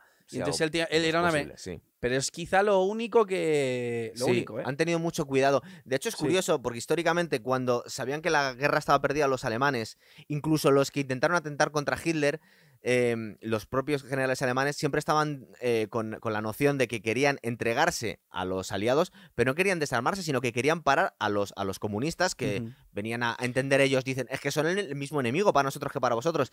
Y de hecho, eh, a mí me parece muy curiosa esa mm, que no se le ha dado suficiente mm, eh, importancia histórica a, una, a unos planes que tenía Churchill que se llamaban la de Operación Unthinkable, que era cómo era el plan de ataque para seguir hacia hasta Moscú. Porque, Bueno, porque originalmente, fue- eh, espera, espera, porque es que originalmente em, la Segunda. Guerra Mundial se cerró en falso, es decir, eh, invadieron Polonia, pero los aliados vendieron a toda Europa este a los rusos, Claro. que eran casi igual de malos. De o hecho- de- eran igual de malos que los, es el que que, los nazis. empezó a alertar de la Unión Soviética hablando del concepto del telón de acero. Cuando Sí. dice se ha tejido o se ha creado un telón de acero que va del norte de Europa al o sea, del Báltico al A ti que te gustan mucho las Mm. conspiraciones, para bien y para mal, tú no has escuchado mucho una de mm, que se dice que a Patton, que Patton era un Le auténtico mataron. fanático que Sí, quería seguir y decía, el enemigo está ahí, no me hagáis Yo creo que lo mataron, sí. Yo creo que le mataron. Esto es posible. Además era un, era un incordio porque Patton, vamos a ver, era el tío más es el no sé si no es no es Patton, creo que es otro, pero em, Era muy fan de Rommel, además. Se- porque Sí, pelearon y pues se... No, no es, no es Patton, es otro, pero Patton es el segundo o, o el primero. Es que creo que el primero creo que es otro, pero es Marshall como el era más. Marshall es el primero. Es, es de los más condecorados de la historia de Estados Unidos. Sí. ¿Vale? Un tío que, que era pues un Trump de la vida. Será políticamente incorrecto, eh, con muchísimo carisma, eh, totalmente magnético para las tropas. Sea, Ojo eh, que estamos hablando del año 45. ¿eh? Claro, o sea, Patton era un loco que, que- que tenía obsesión. O sea, es- o sea, si Era Patton una no hubiera- vaquero. pero no, era un peligro para el gobierno. Porque Patton ya era como. Ya había dejado de ser un militar que seguía una cadena de mando triangular del presidente en la cúspide para abajo y ya era como una gente que tenía vida propia. Porque estaba ya. ¿Iba eh, por libre? no, ya no que fuera por libre, sino que tenía eh, un carisma y una aceptación dentro de los militares que era gigantesca. Entonces, ¿qué pasa? Que si a lo mejor Patton hubiese dicho, oye, seguimos, aunque el Truman, que era el presidente, hubiese dicho que no, a lo mejor le siguen un montón de soldados detrás. Entonces, ¿qué Eh, pasa? Es que hay, hay era un muchas problema simulaciones Estados en. Estados Unidos que se dice si hubiesen podido ganar la guerra a los aliados o no a los rusos en ese momento. Y seguramente. Mm, sí, mm, con un muy huevo de bajas y bombas atómicas. Claro, porque tenían muy pocas, porque eh, las producían cada poquito. De hecho, solo hicieron dos. Claro. Iban a hacer más. Pero los rusos, Eh, me los, refiero, los rusos si tenían hubiese muchísimo la más movida tanques. es, a ver, si hubiese sido, si hubiese sido antes de que los rusos tuvieran armas nucleares, Claro. sí, si no ni de coña. No, pero bueno, también. Te, te hablo de estas simulaciones, eh, que me las Sí, he o visto sea, yo. si en, teoría, antes- en teoría, los aliados A podían ver. producir muy poquitas armas nucleares. Hacían una cada dos Sí, meses. pero los rusos no. Los rusos no, pero claro, tú haces Claro. una solo. Vale, ya, pero imagínate, quieres seguir. Vale, empiezas a mandar soldados al frente en Polonia. Tienes una cantidad de bajas de la hostia. Que no estaban dispuestos de a la asumir, hostia. claro. Te dejas Japón, de hecho. Yo, o sea, yo- vale. Porque, joder, o sea. Os estamos contando el porqué de las películas de James Bond, aunque hemos desbarrado un poco, y por qué la Guerra Fría hemos fue la Guerra Fría. Es un huevo, pero vamos. Y, y en vez de tirarla en Japón, pues la tiras en San Petersburgo o en Moscú. ¿Podría haber sido? No, porque estaba Stalin con ellos. claro. Entonces, si hubiese sido después, ¿les habría dado tiempo a los rusos a crear un arma nuclear a tiempo? Yo creo que no. No. Yo creo que no. ¿Por qué no se, por qué no se quiso seguir? Porque ya el número de bajas que había. Eso es. Bueno, y esa fue la razón por la que tuvimos una guerra fría durante 50, 60 años y por la que las, eh, porque las películas de James Bond, que es con lo que hemos empezado y vamos a dejarlo ahí, eh, se tuvo que crear un, un, pues un una- villano que un tampoco villano podían ser los nazis porque ya no existían, es. entonces crearon como una organización secreta, Eso es. básicamente. Algo que, paradójicamente, a día de hoy puede pasar. Es decir, em, y eso es una crítica a los liberales bastante directa. Es decir, los liberales siempre son gente que defiende el reducir el Estado, porque el Estado es peligroso, porque el Estado es el monopolio legal, que no legítimo, legal de la violencia, eh, porque está poblado por políticos que en la mayoría de los casos son psicóticos, que viven de provocar problemas que no existían antes para ponerse como que son los grandes eh, solucionadores de los Sí, mismos. siempre se ha dicho que, que son que el- eh, la mayor especialidad de un político es crear odio hacia el Claro. bando contrario. enfrentar a la gente entre sí. Eso es es. decir, tú piensas qué pasaría si en España. eh, ¿Por qué yo, por ejemplo, defiendo una monarquía en España? Pues porque si aquí hubiera un político como jefe de- del Estado en una supuesta república, tenemos otra guerra civil. Sea, es así, o sea, es que tendríamos otra guerra civil. No creo que llegáramos a tener eso. no, pero, porque no pero- creo que llegue se, a pasar. se crea- se pero- crearía mucha más tensión. se- Es, es- es verdad, tensión es verdad. Mira, mucho mayor. aquí hemos tenido, lo que pasa es que intentan no mojarse demasiado, aquí hemos tenido algunos operarios políticos y te dicen entre dientes o no, que al final eh, muchas de las tensiones que se crean Claro. entre, entre, entre españoles son totalmente artificiales. está la frase de Zapatero a Gabilondo fuera de cámara de tengo que generar crispación. Tú has escuchado, por ejemplo, a, a Antonio Escotado, que soy súper fan de él, y es Mm. uno de los grandes liberales, pero al mismo tiempo dice, dice, es que el liberalismo llevado al extremo es un absurdo. Todos, de alguna forma, somos socialdemócratas. Lo que pasa es que de aquí allí hay muchísimo... No, pero yo no iba por ahí. Yo iba por el sentido de los liberales siempre, en su afán de intentar reducir el Estado, han acabado justificando que las empresas puedan hacer en muchos casos lo que quieran. Es decir, que no todos los liberales, pero hay liberales que en vez de ser personas que lo que defiendan sea derechos negativos, vida propia, libertad, han acabado siendo mercadistas en el sentido de si una empresa puede hacer lo que quiera porque es una empresa y es privada, si quiere te puede eh, quitar la cuenta de Instagram o de Twitter o de tal y te jodes porque es privada. Y es como no, no entran, en su concepto autista de las cosas, no entra el hecho de que a día de hoy las redes sociales son la vida de muchísima gente. No- La vida de la gente está en redes sociales, hasta el punto de llevar a la locura a la gente si se las quitas. Entonces, ¿qué pasa? Que no entienden ese, ese concepto de una empresa, por ser privada, no es buena per se. Es decir, un empresario puede tener malas intenciones que vayan en contra de la libertad de los demás, la propiedad de los demás, ¿vale? Porque es que los, los liberales lo defienden en plan de, claro, es que las empresas, como son privadas, respetan la propiedad. No. Mismo tú tienes un empresario que es un hijo de puta además y que- que, que lo que tiene- quiere es que utilizar tiene al su monopolio, empresa Tiende al monopolio que tienen siempre. al monopolio y que eso va en contra de, de- de- de los, de los consumidores. Entonces, ¿qué es lo que pasa? Que a día de hoy, con las grandes empresas, es más fácil que nunca que salgan grandes empresarios que ya son tan, tan, tan, tan ricos, que están ya tan por encima de la escala de Maslow de, auto- de Que autorrealización, hacen ingeniería que social. ya lo que quieren es hacer ingeniería social. A ver, eh, mira, aquí cuando hicimos Bueno, el programa. no voy a que- decir que- nombres, que pero No, no hace falta. Todos nos los imaginamos conocemos quiénes son. joder. Eh, aquí cuando hicimos el programa de Cyberpunk, Sí, y estamos hablando de no solo el videojuego, que a mí me gustó mucho, sobre todo la historia, eh, y estamos hablando también de todas las películas que le inspiraron de alguna forma, que eran herederos, desde Terminator, Matrix, todas las que puedes pensar. Y te das cuenta que en todas estas películas apocalípticas, al final, los malos no, no son los estados, ya es algo superado, son grandes corporaciones, ¿verdad? Lo que pasa es que las grandes corporaciones, y aquí, si viene crítica a los liberales, que lo hacen mal por un lado, hay que darle la razón a otros que lo hacen bien. Las grandes corporaciones son producto, y viene a coalición con lo que estábamos hablando hoy, del Estado por medio de la banca central. ¿Vale? Es decir, si los bancos centrales no existiesen y los bancos centrales no tuviesen la capacidad de imprimir dinero de la nada en grandísimas cantidades, ¿vale?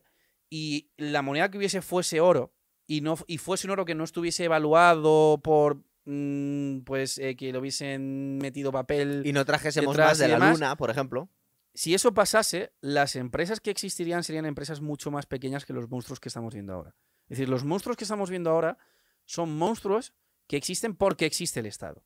Y que en la mayoría de los casos son monstruos que se nutren del Estado. ¿vale? Pero, Todo ah- el IBEX 35, por ejemplo, menos Inditex, básicamente, no podría existir si no existiese el Estado español. Bueno, pues que es un mercado un poco artificial, Por, claro. por eso te estoy diciendo. Pero, pero incluso empresas grandes, no Pero voy a tú- decir nombres, ¿Tú estás pensando que, por ejemplo, cuando estamos hablando de películas de ciencia ficción apocalípticas, o si, si- ni- que no si sé- estaban ya pensando en no eso. tienen que ser apocalípticas. En Blade Runner ya eran las grandes corporaciones, las que. Claro. Y es del año 82, pero- me parece. llegan a esa misma conclusión por otro lado. Es decir, esta conclusión yo estoy llegando con la crítica al Estado, es decir, por culpa de que el Estado tenga banca central, que además es el Estado el que eh, permite hacer préstamos a lo bestia y, y cobra impuestos que luego se los da a forma de préstamos a grandes empresas, haciendo competencia leal con pequeñas, por culpa de eso existen estos monstruos. En esas películas es ya no por culpa del Estado, sino por culpa del capitalismo. Entonces es como han llegado a una conclusión parecida, es decir, los grandes empresarios pueden ser peligrosísimos por dos vías distintas. Unos por la vía de que el mercado libre y el capitalismo los va a crear de por sí, así como sin más, que podría ser, pero sería complicado si hubiese unas condiciones de patrón oro, el Estado no da, eso- no da subvenciones a empresas y demás, y otra por la vía más realista, que es que todos estos monstruos, es decir, eh, grandes empresas, por ejemplo, ahora de Estados Unidos, hay una empresa de mensajería, paquetería, cosas. Una, ahí, ahí. Una. es el tío más Eh, rico del mundo. uno de ellos. No es el ma- uno de ellos. Fluctúa, ¿verdad? Sí, o sea, eso- al final eso fluctúa. Hay una de esas empresas, por ejemplo, no diremos nombres, que, mm, joder, o sea, se lleva nutriendo de los impuestos de los americanos un montón de tiempo. ¿Qué es lo que pasa? Que está haciendo, mira, te, te está intentando atacar mediante la tecnología remota, ¿sabes? Es el, el- es Lex Luthor, ¿sabes? eso. ¿Qué es lo que pasa? Que, mm, claro, le está haciendo la competencia desleal a pequeñas empresas que con sus impuestos están financiando a la grande. Sí, que creo que, Eso creo que si no aquí- fuese por el Estado no a- existiría. Aquí en España no, pues, no se nos está alargando el programa, pero como está interesante, seguimos. No sea. eh, Bueno, aquí no- en España Pablo Iglesias ha intentado decir que quiere hacer uno, un correos público. para hacerle la competencia a Amazon, Sí, sí, ¿verdad? sí, vale, Ya existe. vale. eh, nos arruina a todos. Eh, él sigue viviendo de puta madre en su DACA. y- igual que la banca pública también. Bueno, O sí, sea, pero en que si, la, si la banca pública ya asistió muchísimos años aquí en Vamos España. a ver, pero que es que nada, nada de eso que proponga ese hombre eh, tiene realmente el fin que parece, sino que el fin es empobrecer de alguna forma a la gente y enriquecerse él. Punto. Entonces, más, yo creo que le quedan dos días al partido, o sea, sinceramente. Es decir, Bueno. desde que se compró la dacha, Pero no para de perder Yo votos. estoy encantado de hacer esos programas, a ver si os junto a todos y, y hablamos de ya más de actualidad. Pero yo creo que lo que nos llevaba, lo que nos Sí, traía hoy, el que Bitcoin. era el Bitcoin, A ver, yo creo que hay que la dar pautas a de la divisas. gente. Sí, o sea, yo creo que hay que dar pautas a la gente de inversión eficiente, de qué es lo que tienes que hacer si tienes dinero y un trabajo estable que te permita tener dinero y dónde meterlo. Entonces, Se está poniendo modo youtuber, mira cómo mira la cámara. no, no, porque esto es importante. Es decir, entonces, a ver, yo lo que yo haría sería diversificar, ¿vale? Es decir, tienes opciones de mucho riesgo, que es meterte en bolsa. Yo en bolsa no lo Ya haría, tenemos un programa aquí que hablamos de ¿vale? eso. Tienes otras opciones Es que muy poco lucrativo, en Claro, realidad, ¿eh? tienes otras opciones que implican meterte en bolsa, pero por gente que sí que sabe hacer lo que es el value investing, Y aquí en España concretamente hay un fondo mm, cojonudo que lo A ver si lleva, podemos hacer un programa de eso, ¿verdad? lo lleva. Hay un fondo cojonudo que lo lleva Mérito Quintana Pelayo, eh, alumno de Huerta de Soto, que es un profesor de economía bastante bueno, que hizo justo eh, un fondo de inversión que se llama eh, Foso Defensivo, ¿vale? Y de hecho la cuenta de Twitter de él es Foso Defensivo. Y él lo que hace es inversión en valor, que es, él no busca comprar y vender todo el tiempo para intentar ganar dinero, sino que él lo que busca son empresas que tienen un valor especial, unas características especiales que las hacen tener ventajas competitivas por encima del resto de empresas e invierte en ellas permanentemente, independientemente de que el precio de esas empresas a lo largo del tiempo fluctúe. Es decir, que a lo mejor invierte en Tiffany's, por ejemplo, vamos a decir, o en Disney, porque tiene unas ventajas competitivas muy buenas A largo plazo. a largo plazo, independientemente de que a lo mejor Disney baje o suba. Es decir, Porque que la, es la un- doctrina habitual de inversión en bolsa siempre te dice que nunca inviertas a 15, 20 años porque no sabes Claro, lo pues que va a pasar con lo el mundo. contrario. Es lo Esto- contrario. Y esto es lo que hace, de hecho, eh, Warren Buffett, que es el que, pe- el que es el que empezó siendo, de hecho, el hombre más rico del mundo. ¿Qué es lo que hace él? Busca empresas que tengan el llamado foso defensivo, un white moat. Cuando las encuentra mediante un estudio muy sesudo de toda la empresa, todos los activos que tiene, se leen es, es gente que está leyendo todo el día, se leen todas las cartas, accionistas, todo lo que tienen. Cuando ven que la empresa es buena, Tesla, por ejemplo, que tiene ventajas competitivas que le hacen estar muy por mí- encima de los demás, Es que Tesla, vamos a ver, yo es que soy muy fan de Elon Musk, es un héroe, ¿eh? Porque ha estado se al borde del abismo muchas se veces. puede ¿eh? debatir. Hay varias. veces. Ellos lo que hacen es se hacen una cartera Mm. con varias. A veces se equivocan. Hay varios fondos de value investing por eso. Porque si fuera, si, todo, si todos supiesen cuáles son las que valen, Pero habría ¿cuándo- solo un, mismo fondo. Pero ¿cuándo rentabiliza esta gente si son eh, inversiones a tan muy largo largo plazo? plazo. Muy a largo plazo. Es como tener un. ¿Y, y no es- se producirían apalancamientos para que te vayan mm, dando dinero a la gente? Es decir, dices, bueno, tú no vas a cobrar los dividendos de estas cosas porque estamos invirtiendo a 15, en 20 principio años. no te dan dividendos. O sea, tú metes la pasta, tú metes mañana. Tú vas a un fondo de estos, metes. A veces algunos tienen un mínimo. Mira, es que yo estaba, yo estaba pensando en las hipotecas subprime. Se supone que nunca iban a bajar de precio. Claro, pero es que una hipoteca subprime ya estamos hablando de No- una no cosa que luego, era un, que luego era un bono basura. Sí, pero vamos No, a es distinto. Es que es bien, distinto. Vale, es distinto. Pero Es distinto. originalmente estaban metidos con hipotecas que desde un punto de vista teórico era una cosa que no iba a perder valor. Claro, desde Otra un punto de vista teórico, luego, teniendo claro, en cuenta de que, no había de que no iba a haber morosidad. eso es. No te jode. Pero claro, eh, sí que había morosidad porque había una burbuja en la cual eh, habían mandado señales erróneas al mercado para que la gente se pusiera, para que las empresas se pusieran a invertir cuando no había apenas dónde. No es por llevarte a la contraria, me estaba imaginando una situación en la que podía haber un problema con esas. Si, si realmente toda la gente se pusiera a invertir sobre esos valores seguros, se podrían producir eh, fenómenos en los que eh, entidades de inversión se pusieran a apalancar sobre valores que se supone que no van a bajar nunca de. Ya, pero a de- ver, de sí, o precio. sea, ya, pero a ver, la movida es, esto está a largo plazo en el sentido de lo que están buscando son empresas que tengan un foso defensivo en el Estás un sentido pelín lejos del de micro. que no tengan, de- en el sentido de que no tengan una competencia que les salga de repente y que se las pueda cargar. Por ejemplo, Tesla sería un ejemplo muy claro ahora Bueno, mismo. Tesla es Da la sensación que tiene una ventaja competitiva con el resto de sí, las. al mérito Quintana, que es el que sabe de verdad de esto y bueno, pues a ver si podemos traerle. A A. Mérito Quintana Tesla le encanta, entonces me fío, pero luego conozco a otras personas que no les gusta tanto. Pero por ejemplo, fosos defensivos, eh, claros, Coca-Cola. Coca-Cola ya es más, más que una empresa de bebidas. Porque Pepsi sigue, Pepsi se desplomó, Pepsi ¿verdad? sigue siendo En una los empresa- 80 parece sí. que le hacía la competencia. Pepsi sigue siendo una empresa de bebidas. Coca-Cola no. Coca-Cola ya cuando te hace anuncios te está vendiendo ya felicidad directamente. O sea, es como está más allá. Bueno, lleva muchos años vendiendo felicidad. ¿eh? Claro, pero le sigue funcionando. Eh, Tiffany's, Nestlé, por ejemplo. Cuando nos Disney. hablabas de Disney, Disney hizo una inversión brutal en las películas de Star Wars y casi se las carga. Ahora ha Ya, salido un poco del pero hoyo con se- pero Mandalorian. eso sería una fluctuación pero en el corto plazo. fuerte, ¿verdad? Bueno, pero es en el corto plazo. Es decir, Disney, el foso defensivo que tiene es que no hay ninguna otra empresa, eh, vamos a decir, de contenido audiovisual de entretenimiento que pueda hacerle competencia al nivel que tiene Disney. Netflix. No. O sea, Netflix no tiene, es decir, la, la saga que tiene Disney ya de todas las películas infantiles, toda la serie, toda la saga de Marvel. De hecho, Netflix estaba poniendo las series de Disney de los Daredevil, Jessica Jones y demás. Y al final se las ha quitado Disney porque Disney se ha hecho su propio canal de, de Netflix, que es, o, o su propio símil que es Disney Plus. Con lo cual ni siquiera ahí pueden ya competir. Entonces, eso, por ejemplo, sería un foso defensivo. O sea, es una empresa que ahora mismo, eh, siempre y cuando siga existiendo demanda de ese producto, que en principio, obviamente sí, pues durante años y años va a seguir valiendo una cantidad sí, de pasta La enorme. economía siempre, hay un axioma que es que siempre cambia muchísimo. Es decir, por ejemplo, Ya, Microsoft pero- hace 15 años nadie pensaba que iba, que no que se haya Vale, pero desaparecido ten ni en mucho cuenta menos. que Microsoft es pero una cosa que es tecnología. Claro, pero es una cosa que, que es tecnología. Es una al empresa de final- software. Claro, pero como tecnología que es, es algo que puede tener cambios muy grandes en cortos, en plazos de tiempo cortos. Pero Disney es una empresa de entretenimiento. El entretenimiento es atemporal. La gente siempre va a querer entretenerse. Y en ese sentido, ahora mismo. ¿Alguna de estas dos, dos gigantes del entretenimiento, por ejemplo Netflix y Dis- Disney, tiene participaciones en videojuegos? Porque es importante eso. Es otra de las patas Mm, del mismo no te entretenimiento. sé decir, pero seguramente Disney seguramente, seguramente sí, Porque ¿verdad? Disney, por ejemplo, tienes, eh, tienes juegos donde han salido personajes.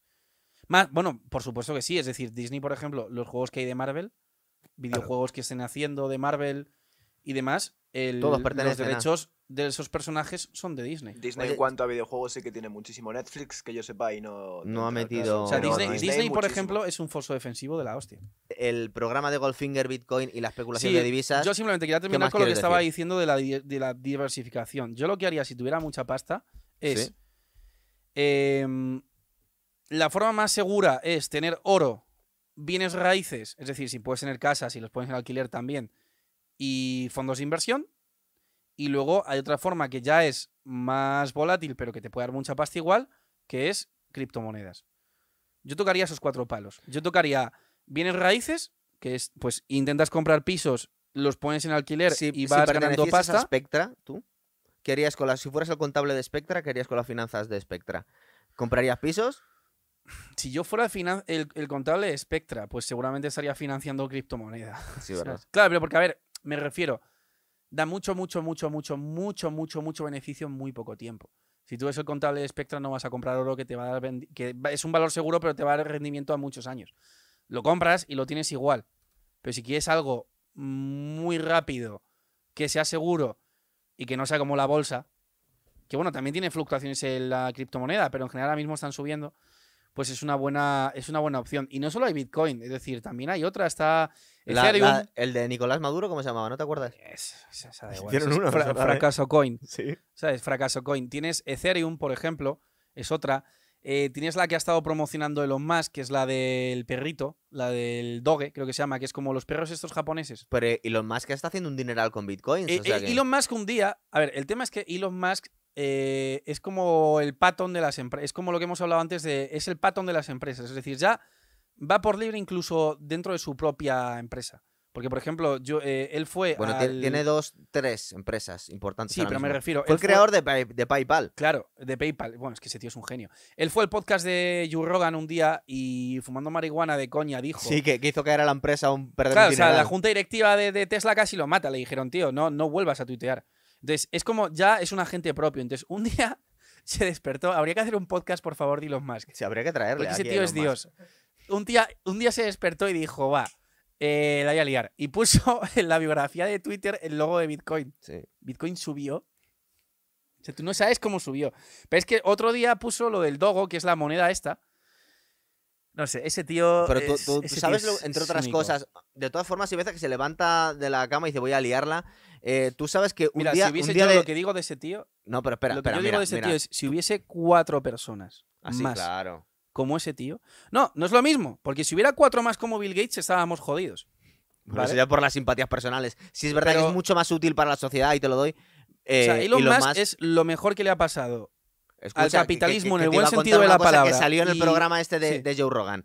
Tú sabes, para que veas lo troll que es, eh, y, y- y se la estaba jugando un dineral en, en- en Elon Musk, demandas, eh, en demandas Sí, sí, sí. legales. Le. Un día se levantó por la mañana y dijo, vamos a comercializar lanzallamas. Sí, sí, sí, sí, sí, sí, Y creó sí. unos 20.000. Y el eh, y lanzallamas es verdad es que hizo una, ¿eh? una- una edición limitada, pero se puso a vender lanzallamas. En Estados Unidos supongo que se pueden comprar. Y Bueno, de hecho llevó al, programa de Joe Rogan, tiene, está disparando Lo he el, visto. el- el Lo he visto lanzallamas. Es verdad que se han acabado. Son movidas que. eh, pero Y, lo- y le, preguntaba en el programa, dice, pero esto, o sea, te va, te va a ser la ruina, va, va a morir gente, te van a demandar. Dice, ya, pero es que me, me, me dio por ahí, me son mo- apetecía. es que se lo puede permitir. Son movidas de Tesla. De eh, hecho, acabo de ver. espera, cuando. es que se me, me van viniendo una cosa tras de otra. Yo veo muchos youtubers, por eso he montado esto. Em, Hace poco estuvo en el programa de, de Jay Leno. Jay Leno ahora mismo ya no está Sí, en el. sí, sí, quién es. Sabes, sabes que ahora mismo lo que Ya no está es en un programa tele. de coches. Sí. Es el, el Cybertruck, que es el coche que va a sacar ahora. Es una especie de pickup eh, súper futurista. Que yo lo quiero, ¿eh? La gente dice que es feísimo, pero es que a mí me parece tan feo que me encanta. Entre otras cosas, le, le comentaba a Ja- a Jay Leno, dice, ¿sabes que he puesto los cristales blindados? Dice, son antibalas. Dice, ¿y por qué lo has hecho antibalas? Dice, porque mola. Es básicamente sus... sus... Sí, sí, Él, él tiene tanto dinero Sí, que aparte de, de hacer cosas por la humanidad, el tío encima se lo pasa ese, muy bien. ese tío, ese tío es lo mejor que le ha pasado al capitalismo en el buen sentido de la palabra. No en el mal sentido de las grandes empresas que viven gracias al Estado. eh, o, teniendo o planes monopolios, malvados, tal. un poco bien. No, ese tío. Ese tío es lo mejor que le ha pasado. Porque es como. Ese tío nos, lleva de vuelta ese tío a- al renacimiento. Porque ese tío ya no quiere, es decir, Steve Jobs, por ejemplo, estaba mezclando productos que ya existían para vender algo que sí, que nos ha hecho la vida mucho más fáciles, el iPhone, pero estaba mezclando cosas que ya existían, ¿vale? Pero este tío quiere eh, montarse en un barco de tres velas e irse a descubrir América. Es decir, este tío quiere hacer cosas que ya están Estoy fuera de acuerdo, sí. de la órbita de las cosas que ya ¿Tú existen. te Quiere colonizar hablando, Marte. de, hablando de- Sí. De hecho, dice que quiere morir en Marte. que Es que, su- o sea, entonces, y este tío tiene la Espera, espera, determinación, déjame la. ¿Te- inteligencia te y el dinero para hacerlo. ¿Te acuerdas de que se dijo que era el Tony Stark Sí. eh, Bueno, de hecho, real? en la peli de Iron Man sale. De hecho, sale, ¿verdad? Que hace un cameo con, Sí, con es, Tony el, Stark. es el mejor símil de Tony Stark que existe, porque es un tío que tiene tanto dinero que ya no está buscando en sí. Pero se ha jugado el dinero muchas veces, ¿eh? Sí, pero lo sigue teniendo. Este tío, sí- ese, ese tío. A ver, el- vamos, vamos a ver. Vamos a ver. Eh, momento políticamente incorrecto. No, cuidado. El Cuidado. motivo por el que Elon Musk es tan sumamente inteligente es porque el coeficiente que tiene se sale de la media de la hostia. Y no todo el mundo tiene ese coeficiente Hombre, y él lo tiene. bien, bien, es así. bien. ¿Vale? O sea, sé que. asustado. Hasta ahí No, no, lo digo para los fans de la tabula rasa y todas estas cosas de No, que no, no, existe. Vamos a dejar el programa aquí. Hay tres principios que, que se suelen de- eh, enunciar como, como falacias tremendamente acep- aceptadas. La tabla rasa, el buen salvaje y el fantasma en la máquina. Y el fantasma de la máquina. Y lo dejamos aquí y nos queda súper guay el, el programa. Bueno, Venga, hasta ahora. habrá que hacer uno de los más, ¿qué? Total.